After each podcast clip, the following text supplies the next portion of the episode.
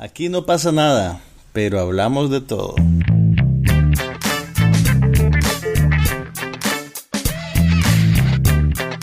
Un podcast sobre cine, TV, tecnología y todo lo demás.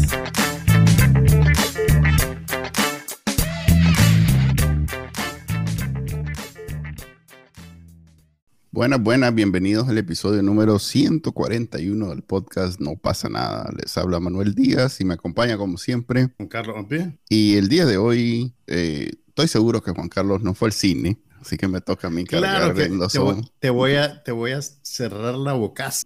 Y hasta te, vas a sentir, hasta te vas a sentir mal, maje. lo, lo digo, porque estamos terremoteados los dos. Yo estoy, no estoy en mi casa desde hace varias semanas. Él acaba de salir de su casa, entonces también está en un cuarto ahí que le prestaron. Pero como yo soy una persona previsora, antes de salir de mi casa, fui al cine. e inspirado en tu, ¿cómo se dice, loco? Inspirado en tu, en tu, en tu entrega, pues, digamos, en tu, en tu misión histórica. En mi ética profesional. Eh, tu ética profesional de ir a ver Maverick después de dos meses que ya estaba en los cines. Yo fui a, ver fui a ver Doctor Strange and the Multiverse of Madness. Sí, loco. Estaba ya en, la salita más chiquita del multicine. sí, porque le ha ido muy era bien. Como estar, era como estarla viendo en. a ver, dónde? no, un poquito más grande, pues era como estarla viendo en la, en la cinemateca que quedaba allá en los escombros de Managua. Ah, ya no queda Pero no, como no queda ahí, pero hicieron una sala un poco más grande de la tradicional. Mm. Que la sala tradicional de la cinemateca, y esto es un poco de historia para ustedes, jóvenes imberbes. Porque era alrededor del abuelito que les va a contar toda la historia. Se llamaba, se llamaba Cine Chaplin, que empezó. Recuerdo, recuerdo. Estaba pegado al cine González y empezó como un, como un cine dedicado a películas artísticas, pero rápidamente se convirtió en un cine de películas pornográficas. Como en Nicaragua todos los cines lo hacen. Sí, pues sí. Entonces, ok, pero ¿cómo llegamos a eso? Ah, ok, el tamaño del cine donde vi. Sí. ¿Qué te parece? sí, sí, sí. Mira. Coincides conmigo que en realidad es una película alrededor, va a haber una película sobre Scarlet Witch, que él es como secundario. Sí, probablemente sí. O sea, el, el, el, arco dramático satisfactorio tiene que ver con ella. Pues, y, y para y para beneficio mío, realmente vos podés entender que es todo lo que pasa independientemente que hayas visto la serie o no, pues porque estos superhéroes más tienen un superpoder. No, no, no, no, no, no, no, tienen, ya vos, después dicen que soy yo, pero sos vos el, el que está menoscabando el MCU, como te gusta decir. Estoy, tratando de anticipar tu grasajada, como diríamos. Mira, el, el superpoder más sorprendente que tienen estos más es el superpoder de la recapitulación. hablan de, siempre, o sea, la serie, sí, o sea, indirecta, o sea, hay una, hay, siempre hay escenas, o sea, antes de que venga el set piece búfalo, ¿verdad? De acción salvaje, aparece alguien que te pone al día. Scarlet Witch, en otro universo tenés a tus niños y son vos, ¿por qué querés tenerlos aquí? Y de paso matar a la fulanita Chávez. Sale la Scarlet Witch, porque son mis hijos.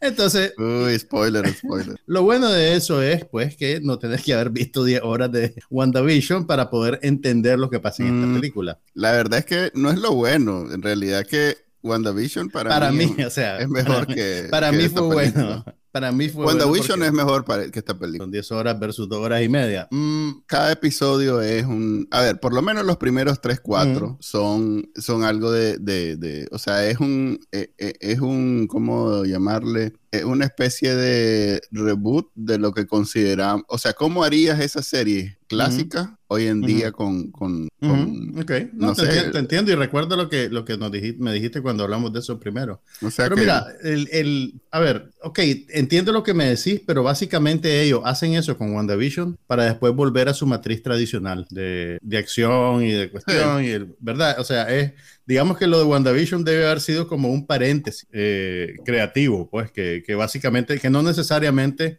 abrió la puerta a una nueva manera de contar esta historia. Lo que pasa es que vos, vos estás viendo de la manera tradicional la televisión, que es como, como secundario.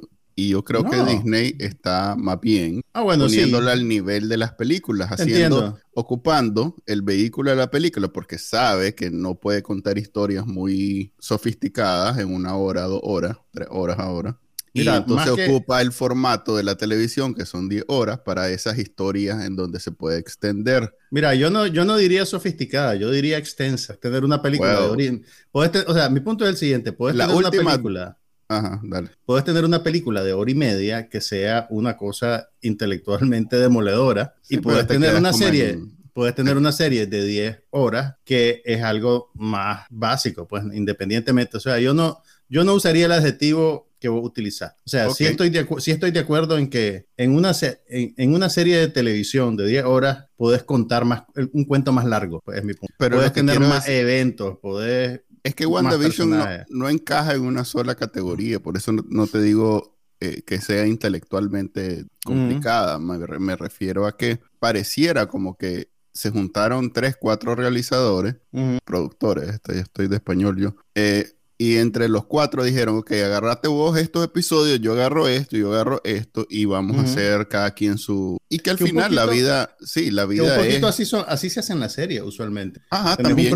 Tenés un productor general que es el que ve, digamos, el gran arco narrativo y, la, y las cuestiones de estilo y estética, y contratar directores que se encargan de capítulos específicos. De hecho, por eso es... Como los que dirigen el tráfico, por así decirlo. Sí, de hecho, por eso es que hay algunas series que de pronto hay dos episodios donde no avanza la trama central y, y, de pronto la retoma. O sea, se casa el personaje, hay dos episodios donde nadie menciona que se casó y de pronto ves el siguiente, lo, lo que sigue después del casamiento. Y está chineando.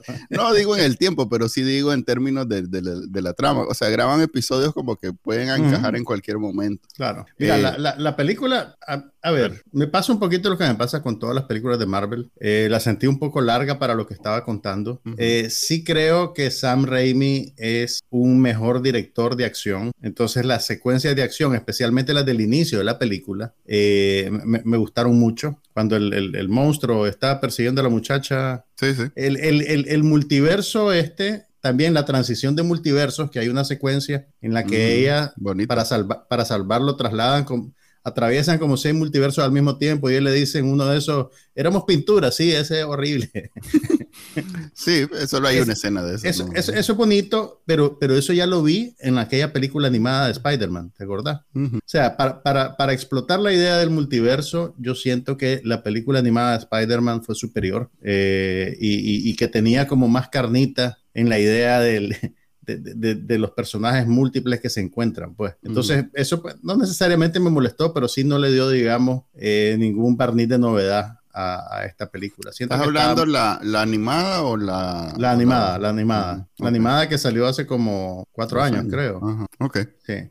Creo que la animada eh, tenía más eh, interés en explorar la idea del multiverso más allá de simplemente crear, crear una narrativa sobrecargada, pues como este. Me gustó, el, hay, hay, un, hay como un episodio donde se encuentran con los Illuminati, que son como los Avengers alternativos. Eso estaba simpático. Eh, Todo su humor, en realidad que no es muy bueno comparado con Thor o con... No, no, es, no es el nivel de... Ahora, lo que sí, lo que sí me, me, dejó un poquito desconcertado que no tiene que ver con la película, sino con las reacciones de la gente. Que yo recuerdo que cuando se estrenó la película había muchas quejas de personas en redes sociales que decían que la película era como una película de horror, que qué barbaridad que habían hecho eso con Marvel. Hay elementos, hay elementos. Hay elementos de horror, pero son bien básicos y siempre han estado presentes en estas películas. Pues. Que fue lo que yo te dije, cuando leí de ella te dije que este maje se ve que tiene un cariño y que el otro... Claro, le gusta el género, pues, y entonces usa recursos de ahí estoy seguro que lo buscaron por eso. E incluso dijeron, esta es la, la, bruja, va a ver eso, usemos a un mae que sepa Claro, y no solo eso, el, el, ahorita que estaba haciendo mis notas, descubrí, bueno, descubrí porque la verdad no lo tenía muy presente.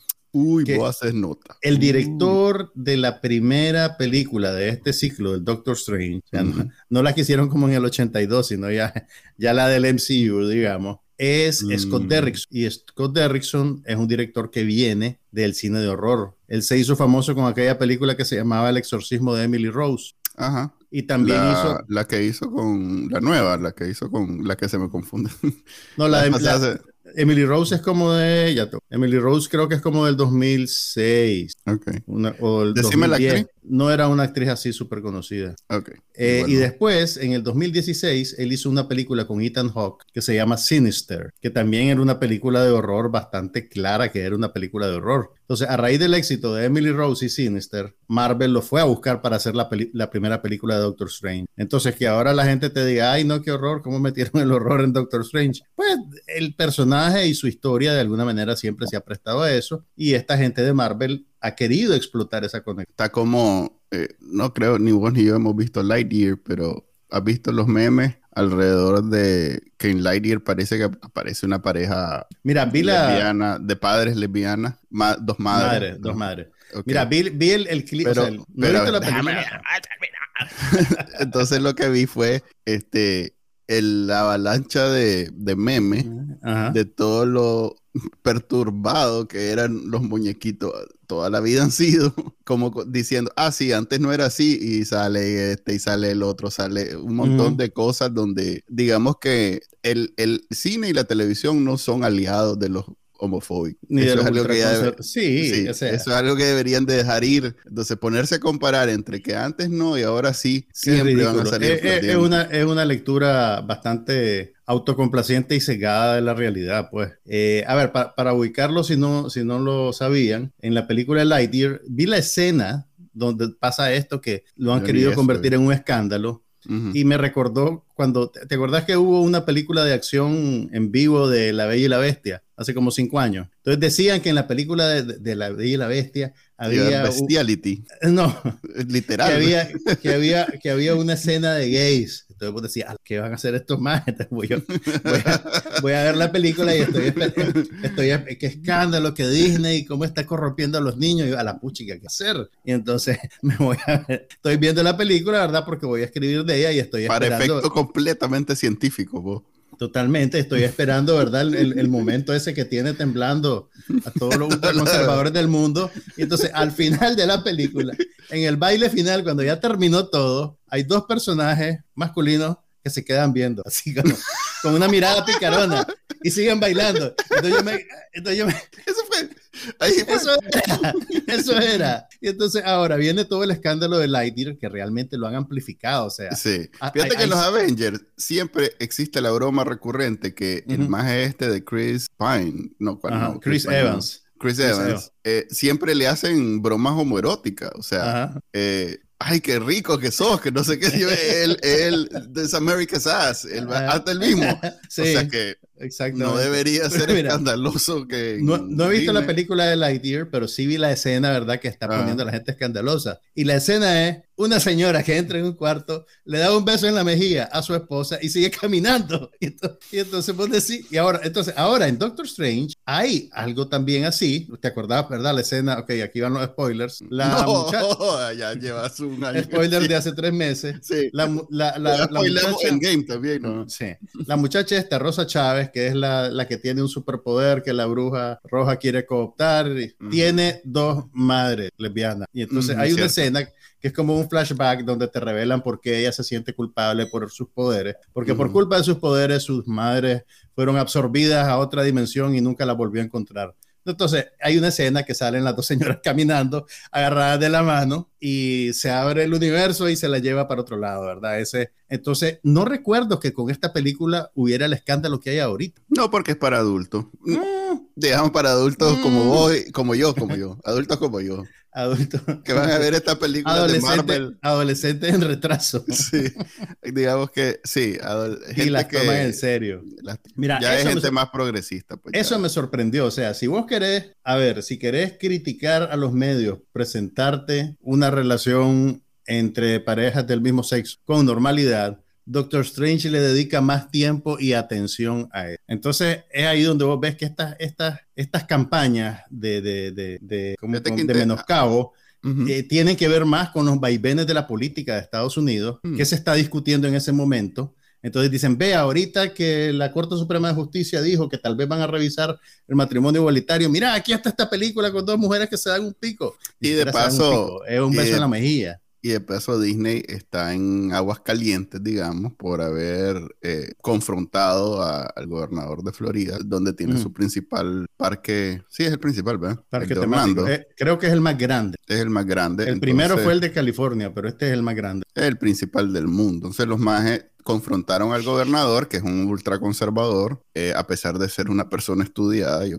yo pienso que este más es, todo máscara para ganar las elecciones, pues sabiendo quién es el que vota, el más se hace el conservador. Mm. Entonces encaja bien en esa discusión. Entonces los conservadores la están ocupando para, como diga, echarle como punta de lanza, como, punta de lanza, pues. Eh, ¿Cómo se llama cuando eh, eh, palías encima? Pues como ya tenemos este pleito, ahora le sumamos este y vamos así avanzando. Fíjate que a propósito tengo una discusión más o menos política que no debería encajar aquí. Guardarla para el lunes. No, hombre, pero no debería encajar aquí. Pero sí encaja porque fue algo que vi en Bill Maher, uno de los real time recientes. Mira, a ver, y es algo que vale la pena discutirlo con vos. A ver, sin que yo lo haya visto. Sí, porque te voy a explicar ahorita de qué se trata. A ver, mira, Bill Maher, vos sabes que es liberal, extremo de hecho, eh, y que mm. vive y que vive peleándose con toda esta corriente woke de los liberales, que todo tiene que ser eh, súper, eh, hay que a ver, ¿cuál es, ¿cómo describirlo en español? Cuidado, veréis las sensibilidades de hasta los sectores a las minorías más minoritarias, porque ni quiera Dios. O sea, tenemos que vivir un mundo donde nadie hiere su sentimiento, aunque eso implique eliminar la discusión sobre todos los temas. pero eso, es lo que él critica.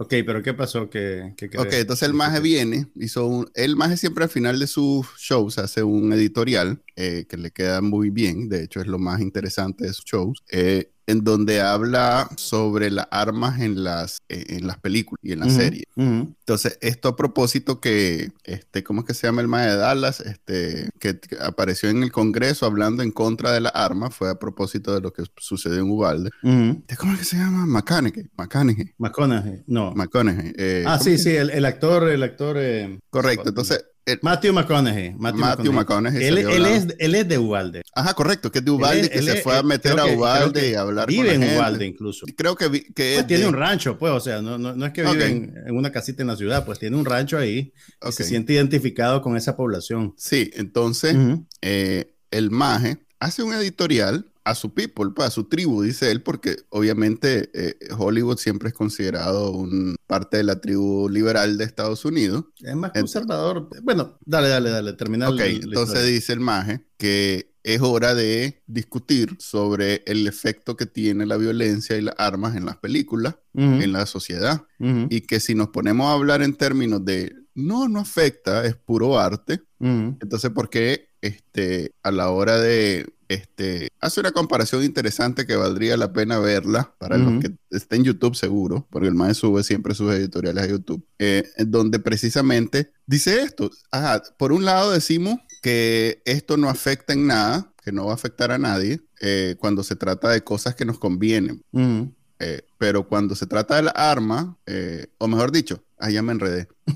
El punto es, mejor voy directo al punto. ya entiendo, lo, entiendo los parámetros de la discusión. ¿Cuál es el punto? El punto es que esta discusión alrededor, que, criticamos a los conservadores por estar discutiendo sobre estos temas eh, y, nos parece ridículo, pero esta discusión que sí, digamos, en Estados Unidos principalmente tiene sentido, no la tenemos porque como eh, viene de lado, o sea, es, eh, eh, es, propiedad, digamos, está en el mapa de los liberales, entonces no es algo que discutimos. Entonces el maestro saca un collage de un montón de escenas icónicas de películas y series en donde el, el bueno siempre es el que mata a todo mundo, e, es incomprendido, es la forma en que cambia el mundo. O sea, un montón de, de, de, de conceptos. O sea, que, que, Bill Maher está echándole segunda al argumento de Matthew McConaughey. No, al contrario. está, está como revelando la hipocresía del lado de los liberales que hablan sobre la regulación y todo esto, pero quieren seguir en, el, en esa orgía cultural de, en, las glorificar la arma. Exactamente. Ok, ok, te entiendo. Entonces, de alguna manera critica esa hipocresía de, de, este lado, en donde el actor, y, y, fíjate que antes de ver esto, este editorial había visto memes de McConaughey eh, eh, en todas las, como fotogramas donde sale con armas, este, y no entendía por qué los, los publicaban. ¿Por qué lo estaban haciendo? Porque lo estaba, hasta después me di cuenta que era que el MAE estaba apareciendo ante el Congreso hablando Diciendo en contra de... Cosas. Entonces sí hay ahí una hipocresía que no se discute porque es del lado de los liberales. Mira, yo, yo, yo te diría, a ver, sin haber visto los elementos y partiendo de la recapitulación que vos haces. Muy buena recapitulación que yo hago. Sí, así eh, que ilumina. O sea, realmente Bill Maher te debería tener haciendo, recaps de su. Tengo un don. Tengo un don. sí, tenés un don, tenés un don. Especialmente la parte que se te olvide, que te perdiste la idea. Sí. Mira, yo creo que este maje viene de a ver, primero yo creo que Bill Maher en su cápsula libertaria eh, se inclina bastante hacia los ultraconservadores en algunas O sea, no, o sea esa es mi opinión, pues de ahí vengo, o sea, vos podés creo estar que de acuerdo. coincide en los ataques que hacen los ultraconservadores. Ok, entonces, ok, eso yo, yo parto de que por ahí viene Vilmar. Matthew McConaughey yo creo lo siguiente. Mira, realmente con este problema de la arma en Estados Unidos, lo que hay que hacer es legislar el acceso a la arma, ¿verdad? Eh, es, simplemente... Es una, de las cosas que hay que hacer. Eh, exactamente, eh, hay que legislar el acceso a la arma y que para la gente y que para ciertas personas sea más difícil conseguir. Por ejemplo, menores de edad, por ejemplo, o gente que acaba de cumplir la mayoría de edad. aquí en Estados Unidos vos podés beber licor hasta los 21 años, pero podés comprar una, un arma semiautomática a los, a los, a los 19, pues. 16 en algunos estados. 16 en algunos estados. Entonces, eh, eh, eso es lo que se tiene que hacer. Una de las cosas que se tienen eso es lo más importante, porque si vos no mm. tenés, a ver, si vos no tenés, si gente vulnerable o susceptible de hacer estas cosas no tiene acceso a la arma, los índices de muerte en eventos como estos se disminuyen. Eso ha pasado en Australia, eso ha pasado en, Japón, en Canadá, en, en un montón de países ya está probado que si vos regulas el acceso, disminuye la cantidad de incidentes, ergo, disminuye la cantidad de gente que muere por masacres, porque ya no hay masacres. Entonces, ¿qué pasa con McConaughey? McConaughey es un actor y cualquier incidencia política que él pueda tener está mediada por eh, eh, el sistema político de Estados Unidos. Pues los actores son, en ese plano los actores terminan siendo como influencers, ¿verdad? Que vos vas y das tu opinión y fundas una campaña y esperas que tenga alguna incidencia, pero la incidencia final depende de, los... Entonces, este hombre, al irse a, plantar ante el Congreso a hablar, está haciendo lo que puede hacer, nada más, ¿me entendés? más, que, más que él ser el que está uniendo a, todos los liberales, ¿verdad? Conste, el, el objetivo, el, el target, ¿cómo decirlo? El, ¿Cómo se dice target en español? Este, el objetivo, sí, el objetivo de, de, de, Bill Maher no era Matthew McConaughey. Yo lo, yo lo relacioné porque vi los memes y te estaba como contando que así fue como yo me di cuenta. El objetivo del Maje era ah, precisamente esta, eh, no sé, no, como, eh, todo este género de, de, de, de películas en donde el, el, héroe eh, sí, usa, la violencia y las armas y mata a los malos. yo, yo entiendo eso, pero yo creo que yo creo que, por ejemplo, ahí es donde le ves las plumas a Bill Maher. Te lo digo por, lo siguiente. En este momento, con, con, la muerte de esos muchachitos de igual de fresco, el verdadero debate, creo yo, debe ser sobre el control de la arma. ¿Me es que no hay debate. espérame, déjame. O sea, o sea, el problema más eh, eh, importante ahorita es, el, es, la cuestión de la arma. Entonces, ¿qué, ¿qué, hace Bill Maher? Que no digo que no tenga derecho a dar su opinión, pero ¿qué hace al plantear al denunciar la hipocresía de Hollywood, está, está desviando la atención hacia un problema accesorio al verdadero problema del mundo. ¿Me entiendes lo que te digo? Sí, entiendo lo que decís. O sea, entonces, y, entonces, y entonces ahí tenés ya a, los medios ultraconservadores o a la gente que comulga con esa ideología que se agarra de eso y dice, aquí Matthew McConaughey no puede venir a dar su opinión porque él en una película mató a 20 personas. Pero es que esa es una relación que hago yo. Un cuchillo de mantequilla. Pues, no, pero, eso es lo que, pero eso, pero, pero si vos te vas a ver la discusión en redes sociales, más o menos ese es el tenor. O sea, si vos venís de la derecha y, no, yo y querés proteger. Yo, como consumidor, así fue que me di cuenta por ese y, debate. Y, querés proteger el acceso abierto a cualquier tipo de arma, vos decís, Matthew McConaughey no tiene ningún derecho de decir esto, porque en una película él mata a 100 con un cuchillo de mantequilla. Ok, entonces mi, Entonces, espérame, espérame, espérame. No dale, dale. Es que estoy tratando de retener mi respuesta en la mente y es complicado. Ay, a ver, dale, a ver, solta tu No, dale, termina, termina, termina, termina, que no se me olvide, termina, termina.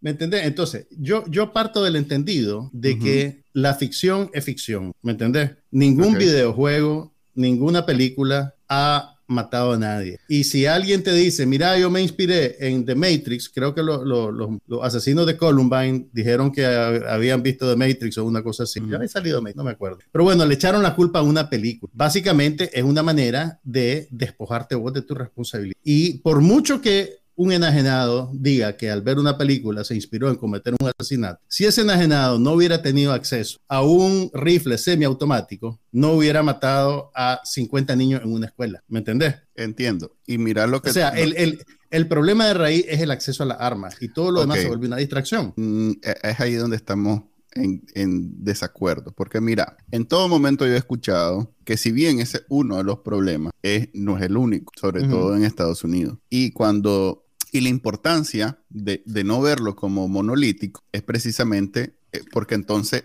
esta discusión no avanza. Cuando vos decís que la discusión sobre la regulación de las armas es lo más importante. Yo la corrección que haría es que ya no hay. A ver, mira, está probado por ciencia. Está la sociedad estadounidense quiere la regulación de las armas. O sea, encuesta tras encuesta tras encuesta tras encuesta, la, la gran mayoría, o sea, no es el 60, 70, 80%, dice que está a favor de la regulación de las armas. El único que no está a favor de la regulación de las armas son las bases de los que tienen a los congresistas ahorita en, el Congreso, que son una minoría, pero son los que votan. Y sin esa gente, ellos no están ahí. Claro. Entonces, esa, eh, ahí no hay ninguna discusión. Esto es un impasse de, de, de, es un impasse de, ¿cuál es la palabra? De... Legislativo. No, de. Ay, cuando. Electoral, político. Ah, espérame, espérame. No, es que la tengo, pero el ruido me hace que se me olvide. A ver. La voz. La voz que. Esta voz que tengo de logística política. Es una cuestión de logística política. Sí, sí. En donde no vamos a avanzar hasta que las bases de esta gente cambie de opinión. Porque ellos en este, en, este país donde todavía, o sea, no te puedes robar, a pesar de lo que dice don Donald Trump, no te puedes robar las elecciones. Lo más que puedes hacer es acomodar que los que votan sean los tuyos y vos acomodarte también para que estos estén de acuerdo y entonces logres llegar ahí. Pues. Entonces, hay ahí mucha gente que ha encontrado la forma de mantenerse en el Congreso a partir de este tipo de concesiones ideológicas. Entonces vas a encontrar gente que dice un poco de locura, como que los judíos tienen láser y no un poco de locura. Una máquina para hacer terremotos. Sí. También, está, también eso existe por ahí. Entonces, eh, hay un poco de locura que los majes, o sea, como decía yo, este maje del gobernador DeSantis de Florida es un señor estudiado, no es un bruto, pero se tiene que brutalizar porque tiene para apelar a esa base. Para esa base. Entonces, para apelar a esa base. Ahí no hay discusiones, ahí no hay, o sea, no hay aquella controversia, no hay controversia. En Estados Unidos no hay controversia. O sea, lo que, lo, que te, lo que, te, quiero decir es que señalar con un dedo. Eh, entonces ahí es donde voy a lo que te digo. Ah. Entonces, la corrección, como te decía que yo hago, es que no es una discusión. Mm. Sí es un, es un obstáculo, pero no, es un, no hay una discusión. Entonces, ahí no hay nada que discutir. Donde sí hay que discutir es en, el, en los otros factores, que en uno de ellos es precisamente la cultura estadounidense relacionada a la propiedad intelectual, que es los juegos de video, las películas, la televisión. Esa discusión se detuvo precisamente con ese argumento hace mucho tiempo. Yo me acuerdo que en algún momento los conservadores empujaron para tener esta discusión precisamente echándole la, la culpa a Matrix o echándole la culpa a tal juego, a Call of Duty o eso y lo otro, pues. Que si bien vos puedes hacer el argumento que esa no es no es un argumento ganador, pues. O sea, decir, es que Matrix lo obligó, no, no es cierto. Estamos de acuerdo en que no es cierto. Pero hasta yo te digo, yo que soy gran consumidor de estas películas y de estos juegos, por eso te digo que deberías de ver ese editorial de, de, Bill, porque es un poco más, este, digamos, eh, elocuente que yo. Eh, no. un poquito, un poquito. No. A pesar de mi don, él, él sí tiene una capacidad un poquito mejor de, expresarse. Entiendo lo que me decís. Para que, veas, para que no, que sí hay una discusión ahí que tal vez no es tan tonta como decir, es que el, Matrix me obligó, pero sí hay. No, yo no digo, no digo, no digo que sea tonta, lo que te digo. Hay una influencia que vale. Lo que te digo es que porque si vos haces un... Está bien, está bien, o sea... Haces un, haces, un gráfico, a ver, en el, en el núcleo, si vos querés, está este argumento de la regulación, que ya todo el mundo está más o menos de acuerdo. Pero alrededor ¿Cuál sería el siguiente anillo? Claro. Para mí es el aspecto cultural. Salud mental. Ok, digamos que salud, salud mental. O sea, la salud ¿Y cuál es el siguiente? Para mí es el aspecto Mira, lo que pasa es que, a ver, lo que puede ser, lo que pasa es que, a ver, no te digo que no sea una discusión que no valga la pena tener, pero yo sé cómo ya avanzamos entre metiendo ruido a sí vale la No, no, pero es que también, también es para meter ruido y, y lo usan para eso. Es que él está hablándole a su tribu. O sea, es diferente que si viene un. está, predicándole a lo suyo. Está bien, te ah, entiendo. Correcto. Pero mi punto, así como nosotros decimos, estos más tienen que hacer algo, nosotros que vivimos de esto, a ver, hablemos de nuestro papel en este, en este problema. A ver, ¿quién, ¿quién de nosotros dos es el que más se queja de lo aturdidor que es el exceso de violencia en algunas personas? Yo. Yo. ok, pero es una cuestión de gusto.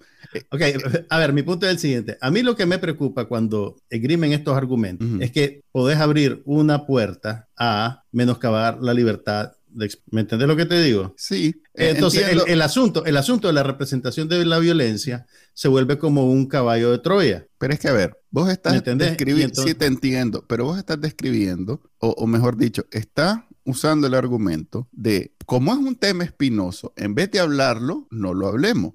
No, no, lo que no, te estoy, diciendo, no estoy diciendo que, en vez de no hablarlo, hablemoslo mucho. Está bien, pero lo que te estoy diciendo para que no haya para para precisamente no haya, porque lo peor que puede pasar es que lo dejemos de hablar. Ok, no, está y es lo que está pasando ahorita. Entonces el maestro lo que está empujando es hablemoslo. Está bien que lo empuje. Que lo empuje pero, vos decís, no, estás distrayendo. No, no, no, yo lo que te digo es que para mí, mi opinión, es que en el, entre todos los factores que tienen que ver con este problema social de Estados Unidos, este el, el, otro es el más eh, eh, importante.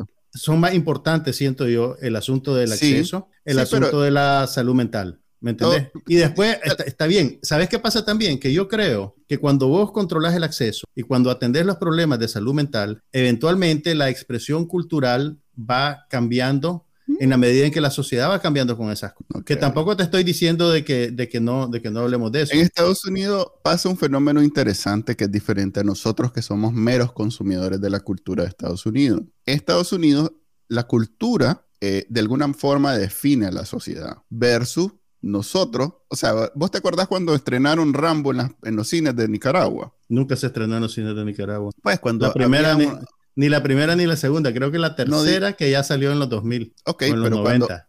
a ver, ok, vamos a usar un ejemplo reciente que podemos. ¿Vos te acordás cuando estrenaron Rápido y Furioso en los cines de Nicaragua? Cómo todos los taxistas comenzaron y las, y las, y las carreras en, la, en, las calles se, se proliferaron, proliferaron, proliferaron, proliferaron. Sí, y, y, todos los le pusieron calcomaní, y todo el mundo quería andar rápido en los Hyundai, aquello. Sí, sí, sí, claro que sí. Eso a nosotros como consumidores, este, no, digamos que no, nos afecta este, y, nos influye. Por algo Estados Unidos eh, es la cultura más puchica, hasta en Rusia. Acaba, lo, del McDonald's, eso es, a la es como rendir el rey. Vos sabes que yo me acuerdo en los 90 cuando abrieron el primer McDonald's. Sí, yo también. Me acuerdo que fue noticia, pues. Sí, vos lo veías en, todas las noticias, en los periódicos.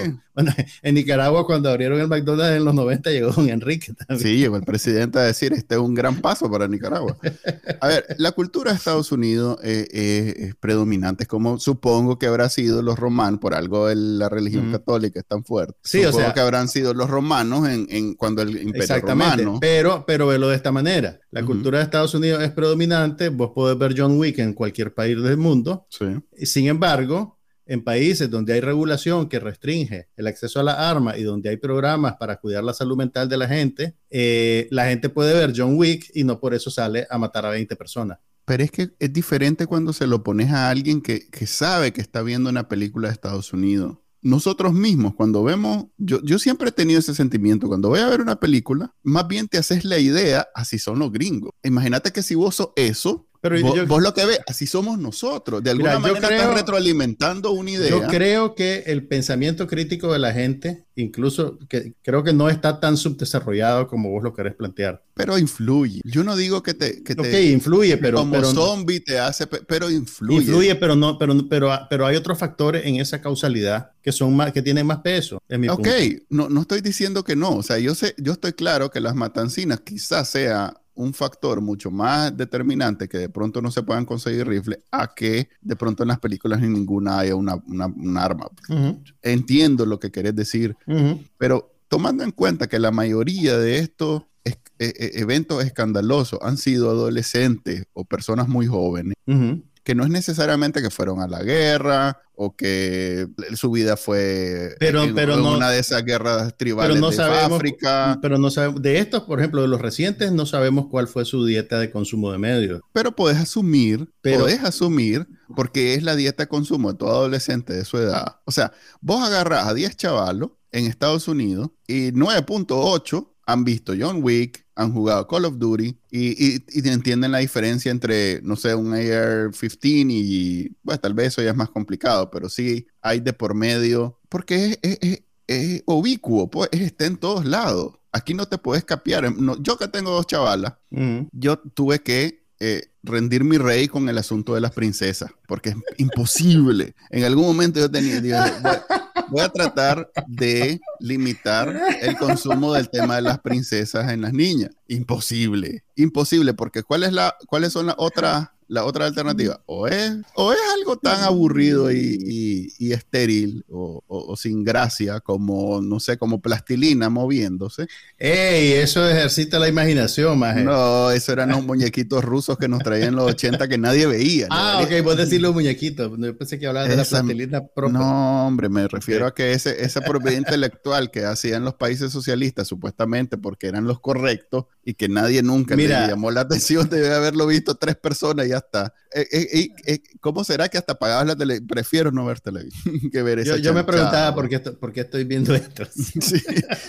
Pero o sabes que en defensa, en defensa de los países socialistas, yo creo que a estos más del sistema sandinista de televisión les mandaron unas cajas de cassettes y los más dijeron, y los más había uno, ve, ve, son muñequitos, ah, pues son para niños y eran unas cosas Tal vez para, bien adultas. para terapia, para terapia. Eran bien adultas. Yo mismo lo veía y decía, creo que no debería estar viendo esto, pero no porque fuera malo per se. un episodio de Oxbody que era el que pasaba todos los días. Y me acuerdo que. Mm", decía, y zanahorias para almorzar. me acuerdo todavía. Ok, a ver, mira. mira. Ajá, las princesas Disney al final rendiste el rey. Rendí el rey, pero todavía estoy tratando de evitar violencia. Pero es difícil, difícil, Porque llega a los 7, 8 años, es completamente ubicuo, pues está en todos lados, es omnipresente. Sí, sí, pero velo de esta manera. Conste, no te estoy tratando de convencer de nada. Buena mira, suerte. Con... No, yo sé. Mira, Ok, vos mencionaste ahorita Looney Tunes. Si vos ves Looney Tunes... Es súper violento. Es súper violento. el, coyote se suicida un montón de veces y simplemente vuelve a la vida y sigue, ¿verdad?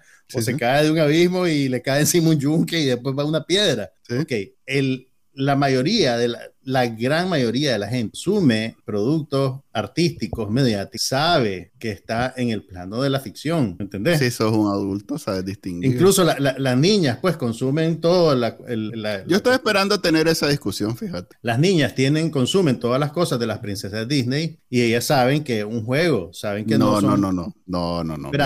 Vieras, todo lo que tuve que explicar, o sea. Ok, no, o sea, o sea, eventualmente entienden. Eventualmente, si sos buen padre y le estás explicando que mira, hija, no, eso no, eso es así. Mira, e, eventualmente se dan como cuenta de pues. que, la monarquía no existe, excepto en Inglaterra, y que la princesa se la llevó el diablo, ¿puedes me entender? O sea, mi punto es el siguiente, eh, que un 0.00000%, uno, te diga, cometí una masacre porque vi una película y a saltar de eso, Pero que, tampoco, nunca va a que tampoco es completamente cierto, saltar de eso a decir, hay que regular todo lo que estamos haciendo naturalmente, es... Pero es que no es así tampoco, creo que lo está simplificando. Y creo que precisamente ese es el problema de no hablar, que entonces te hace una idea bien simple de lo que estamos hablando y no, y, y no logras ver que sí influye. O sea, mira, puchica, esto, esto, yo, yo soy de la vieja escuela. Yo el juego de video que juego es un juego de hace 10 años. Y cuando estoy jugando es... y esa es la vieja escuela.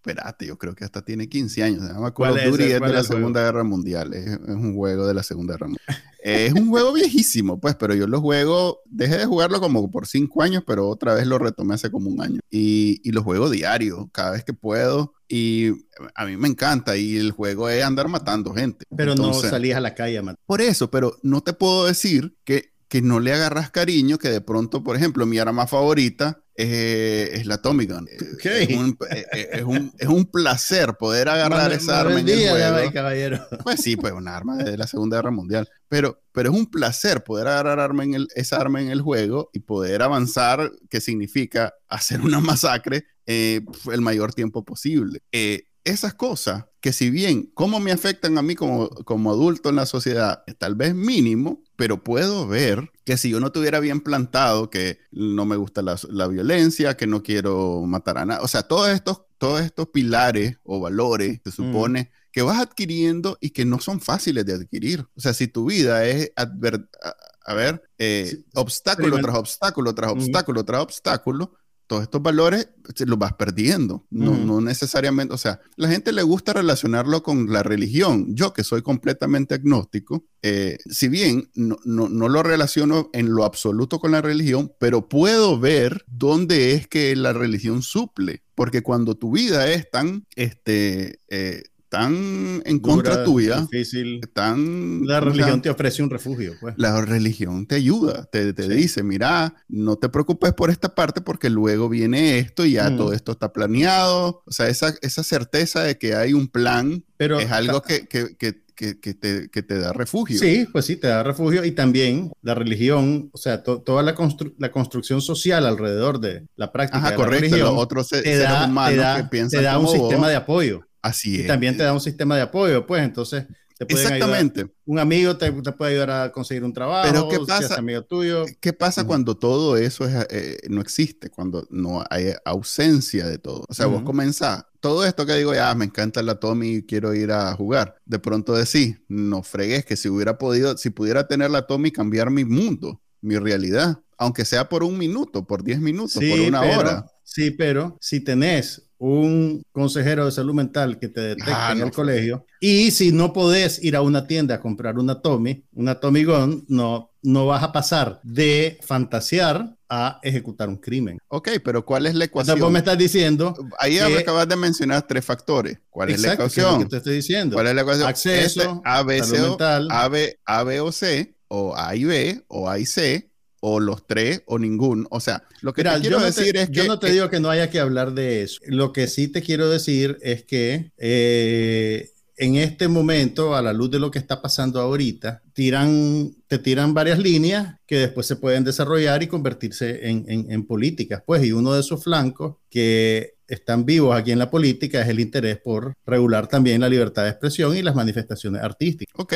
pero no Especialmente los sectores ultraconservadores, que lo estamos viendo ahorita con las películas estas. ¿Qué, qué, qué está pasando? Los sectores ultraconservadores, ya lo dijo el, el, magistrado de la Corte Suprema de Justicia, que van a revisar varias sentencias a, a la luz de lo que hicieron con Roe v. Wade, que tienen que ver con el matrimonio igualitario, que tiene que ver con las relaciones entre personas del mismo sexo y que tiene que ver con, hay otro, hay un tercer tema. Pero que estemos... Entonces, entonces, entonces, ahora, ¿qué, ¿qué te va a decir el ultraconservador? A ver, platiquemos de cómo eh, el beso lesbiano de Buzz Lightyear es una propaganda de, Pero ese es el buen camino. Pero negar, o sea, negar la ley. A ver, lo que quiero decir es, y es algo que, que, que también lo hace mucho énfasis Bill Maher y, y lo hace regañadiente porque es algo que no le gusta, es que la solución es precisamente hablar y discutir con esta gente que tiene una posición completamente opuesta a la tuya y no callar, tratar de callarlo y decirles no. No, no te digo que no se... con tus concepciones y callate. No te digo, no te digo que no se tenga que discutir. Lo que te digo es que en este momento cultural se aprovechan esas cosas para inclinar la balanza. Entonces vos más bien en vez de decir no lo hablemos ahorita, hablemoslo ampliamente. Llevamos media hora hablando de esto, voy yo. Sí, pero vos negando y diciendo no hablemos, que no se hable. yo, no, te, yo no te digo que no se hable. Yo lo que te digo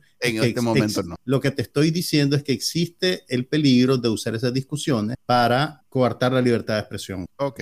Ese es mi punto. Ese es mi punto, ¿me entiendes? Ese peligro existe siempre. Y yo, por lo menos, soy escéptico de que la influencia que pueda tener un producto cultural sobre una persona que llegue a cometer un crimen de esto sea decisiva ante otros problemas como el acceso y la falta de eh, atención a la salud mental. No debería verse como una un balance entre uno y lo otro. Lo último que voy a decir es lo siguiente. Eh, precisamente, como decís vos, a partir de tu experiencia, eh, no, no, no tiene esa influencia. es, es, hablándolo y llevándolo a la discusión es donde te das cuenta si eso es así o no es así. Entonces, la simple validación de, ese, de eso que acabas de afirmar es, es lo que yo estoy diciendo que deberíamos hacer. Validémoslo. ¿Y cómo se valida? Precisamente viendo más, con más detalle, con más tiempo, con más explorando a ver si es cierto. La exploración no debería ser problemática, debería ser más bien bienvenida. Pero bueno, acabo de hablar con Magnus. ¿Qué más viste?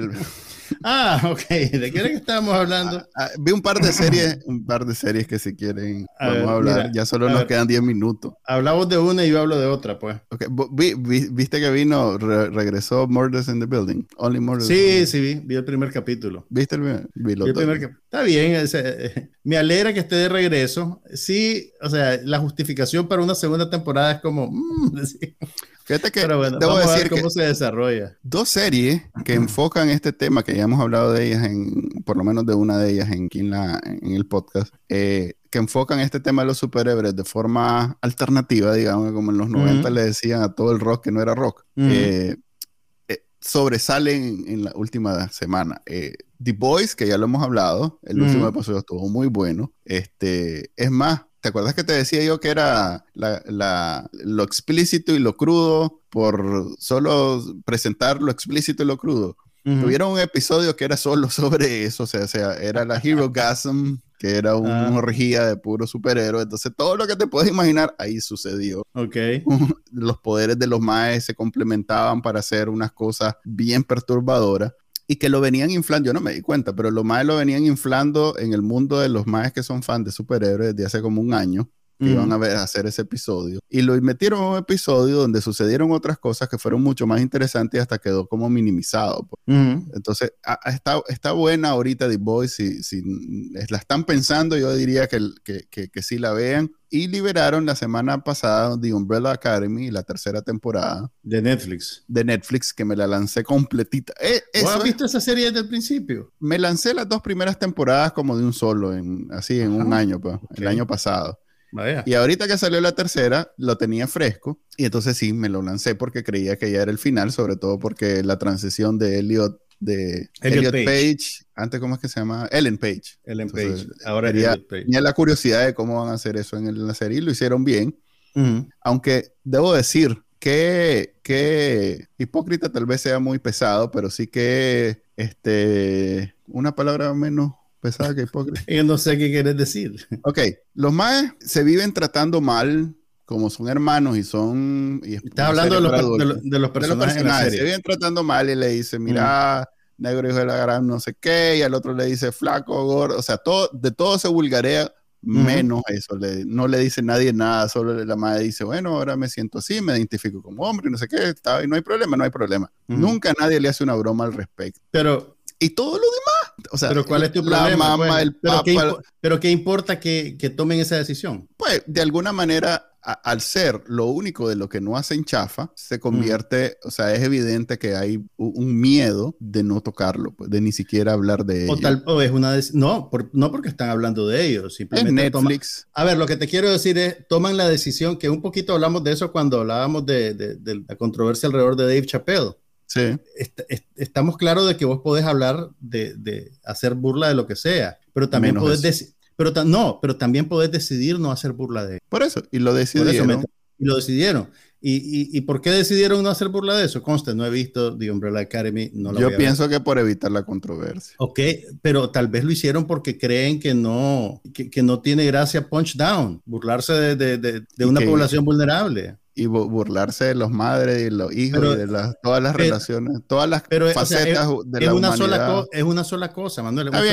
Es un solo, chiste que decidieron no hacer. Hago la, hago la observación porque sí se convirtió en activo. La serie ya me la lancé todita y sí termina en, en, un buen cliffhanger para la cuarta, o sea que espero que haya una cuarta. Espero, a huevo. ¿Eso es que, es como Harry Potter para adultos? No, no, fíjate que es algo bien... Es una cosa que... Puchica, ya la vez pasada me metí a ese clavo de, tratar de explicar estas series de superhéroes que no son necesariamente el objetivo de hablar de los superhéroes. Ajá. Eh, y hablamos de los de Watchers, de ¿cómo es? Watchmen, Watchmen, y de y de Boys. Ah, ok, entonces es algo que tiene que ver con seres humanos con habilidades increíbles y superpoderes. Sí, pero basado ah. en otra cosa, más como lo es que bueno, vos, no estás enterado de eso, pero hay una distinción en Marvel de los más que llegan a ser superhéroes por mutaciones, que son los X-Men, y los que llegan por otra vía. Entonces, este es como más como los X, como una versión de los X-Men.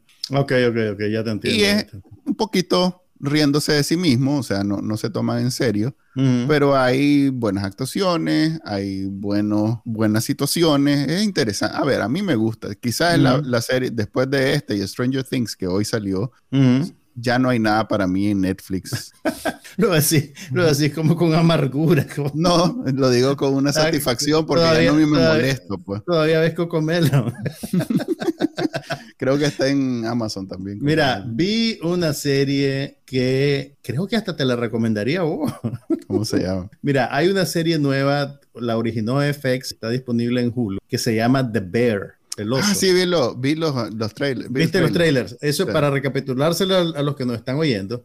Es una serie sobre un chef, un muchacho que trabaja en un restaurante de primera categoría en Nueva York, que tiene que regresar a su pueblo de origen, a Chicago, para tomar las riendas de un, de una, de un, no sé cómo decirlo en español, como de un café. Una comidería. Una comidería. de su hermano donde venden el, el plato insignia, es un sándwich de, carne, porque su hermano se quita la vida. Entonces él decide que deja su carrera y que va de vuelta a sus raíces. Pero la, la serie, vi los primeros dos capítulos. A ver, lo, lo, lo que más me, me, interesó bastante de la serie es el hecho de que, vos sabes que ahorita en Estados Unidos y de ciertos años para acá, hay todo un, hay todo un mercado de idealización del, del, del restaurante, de, de, la comida como, como, como fantasía de realización personal, ¿verdad? Eh, los chefs son estrellas y, o sea, hay, hay, e, es como el, el, como el Magic Kingdom, pero en la, en la cocina, ¿verdad? y ah. tener game shows y tener un montón de cosas alrededor de, de, esa idea, ¿verdad? Eh, tal vez, el, y, y tenés pues el, el apóstol punk de la comida que es Tony Bourdain, eh, tenés también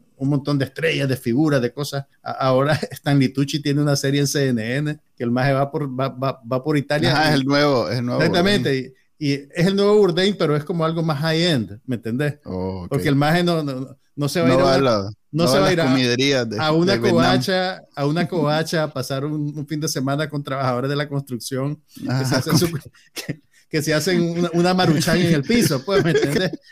¿Qué es lo que hacía Bourdain? Es lo que hacía Bourdain. Bourdain andaba comiendo lo que come la gente normal. Este más, pues, anda entre los restaurantes lindos y le sirven unas cosas bellas. No, bueno, también va como a aspiracionales. Va a cocinas sociales, va a algunos proyectos así, bien, pues. Pero es otro tipo de, de, interacción, pues, otro tipo de personal. Mi punto es que esta serie de The Bear te muestra, digamos, como el lado oscuro de la cocina.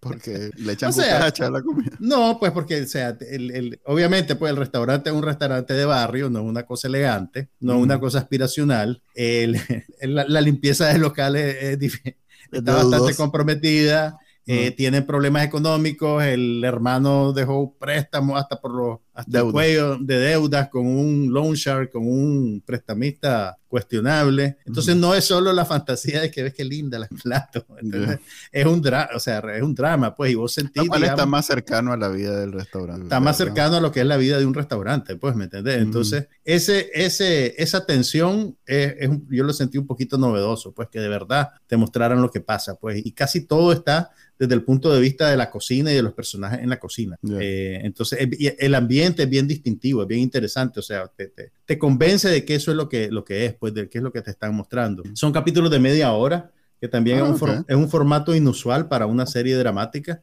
Eh, entonces, eso, eso hace que, ¿tú sabes cómo, cómo, la gente se ha quejado mucho últimamente de que, de que hay mucho relleno en la serie? Eh, de que ese, ese, ese... En la biográfica, sobre todo. Ese, esa necesidad de contarte una historia en ocho capítulos, diez capítulos, que incluso horas, diez horas. Incluso con, con, Stranger Things, esta última temporada, que son capítulos de una hora 20 minutos, una hora 15 minutos, mucha gente se ha quejado de que sienten que, que los capítulos están rellenos de cosas innecesarias. Eh, entonces, el hecho de que vos decidís agarrar solo 30 minutos, incluso hay uno de 25, para contar algo, también le imprime un sentido de urgencia a, a, la trama. Pues es bien, es bien el, el, ritmo, por lo menos por los dos capítulos que vi, eh, el, el ritmo es, es a, breakneck, como dicen en inglés, pues. Eh, eh, no, no, no te Interesante. ¿Viste vos en escenar la canción que hizo este maje de precisamente de eso, de que buscando películas de que no duran más de hora y media, de 90 minutos. Hay una canción de escenar, una parodia, pues en donde ese es el tema, pues, de... Sí. Y esta eh, película y esta otra, entonces sale mencionando un montón de películas. Esta serie, te digo, tiene, tiene un, sentido de urgencia bien, bien interesante. Y yo creo que, y, viene en parte de, tomar una decisión creativa, vos decís, voy a contar esto en capítulos de media hora, y eso te impone una estructura. Qué interesante que tal vez esa plataforma, ¿cómo era que la que se llamaba de los 10 minutos? Quibi. Quibi tal vez era muy, muy, muy temprano, muy, muy rap, a ver cómo es, muy, adelantada para Muy adelantada para los tiempos. Mm, quién sabe, quién sabe. Pero esto, o sea, lo, que, lo que sí te digo, pues, es que eh, eh, decidir eh, la extensión de un capítulo, yo creo que te, no es una cosa aleatoria, pues, y, el, y, eso te impone ciertas necesidades de estructura y de ritmo. Y, yo creo que funciona muy bien, pues. Ok, ya para terminar, porque ya llegamos a la hora, solo quiero mencionar que vi el primer episodio de una nueva serie de Amazon Prime que se llama, que es con Chris, con Chris Pratt eh, Chris Pratt se llama, The Terminal List se llama. Es de un ex Navy SEAL, o no es ex, es todavía Navy. Es lo más predecible, cliché. Creo que vos no sos la audiencia para esa serie. No, pero qué, qué, qué, raro que la misma cadena que tuvo tanto éxito con Richard y que lo hizo tan bien, que, lo, eh, que es una de las series más exitosas del año pasado. Nadie es infalible, man. Haya sacado esta Basofia, que solo le diste un episodio y medio, pues le voy a la mitad del segundo, pero viera no era ni tan noche y viera yo haciendo la fuerza para no dormirme y, y, y, un poco estupefacto porque no puede ser que sea tan mala, dije yo. En algún momento va a haber un giro, va a haber un giro donde no, no, o sea, es, es, The, Punisher con, ¿cómo aquella, aquella del maje que, que era francotirador, ¿cómo era que se llamaba? Shooter. The Shooter, que también lo hicieron serie en algún momento. O sea, ¿cómo es, es la misma trama? El Vengador Anónimo, pues. Eh, la misma trama, todo igualito. Mira, le matan a toda la familia y el más en menos de un episodio ya anda riendo. Y ya tiene una novia. no, todavía no tiene la novia, pero ya se anda riendo. Pero ya, tiene material, ya tiene material de todo. Sí, ya se tomó dos tragos, el más todavía de pronto tiene un flashback pero ya. Y ahora planea su venta. Ahora anda en la venta. Ah, bueno, que, te aproveche, te voy a tomar la palabra. sí, no, no la había, no la había, no la había. Ok, eh, basura. Y en ese lindo sentimiento. Sí, ahí dejamos el episodio de hoy. Eh, ya saben que lo pueden escuchar en vivo todos los viernes a las cinco y media hora de Nicaragua y Centroamérica en general, creo que Panamá. O lo pueden descargar de su directorio de podcast favorito. Hasta la próxima semana. Bye. Bye.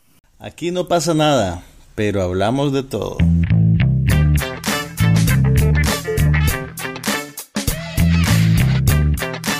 Podcast sobre cine, TV, tecnología y todo lo demás.